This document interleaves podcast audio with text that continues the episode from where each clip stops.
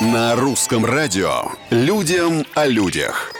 Всем привет, это Петр Кузнецов и необычные истории жизни, казалось бы, обычных людей. Пять тысяч долларов за любимые игрушки. Именно такое вознаграждение готов заплатить житель Майами. Зовут его Витас Чинсао. Дело в том, что на днях он познакомился в клубе с двумя девушками и пригласил их к себе домой. Женщины подсыпали Витусу какие-то вещества в напиток и потом вынесли из квартиры часы стоимостью 125 тысяч долларов и две игрушечные обезьянки, Одну из них мужчине подарила бывшая, любимая девушка, а другая была в его семье более 20 лет. Витас говорит, что купить новые часы не проблема, а вот его обезьянок ничем не заменить. Людям о людях.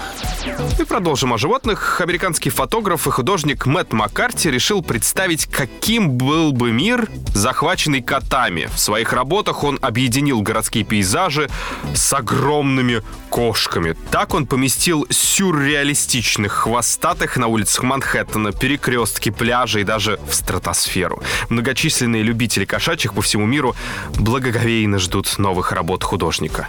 Чего, я думаю, не скажешь об аллергиках. На сегодня все. Совсем скоро новые истории и новые герои. Пока.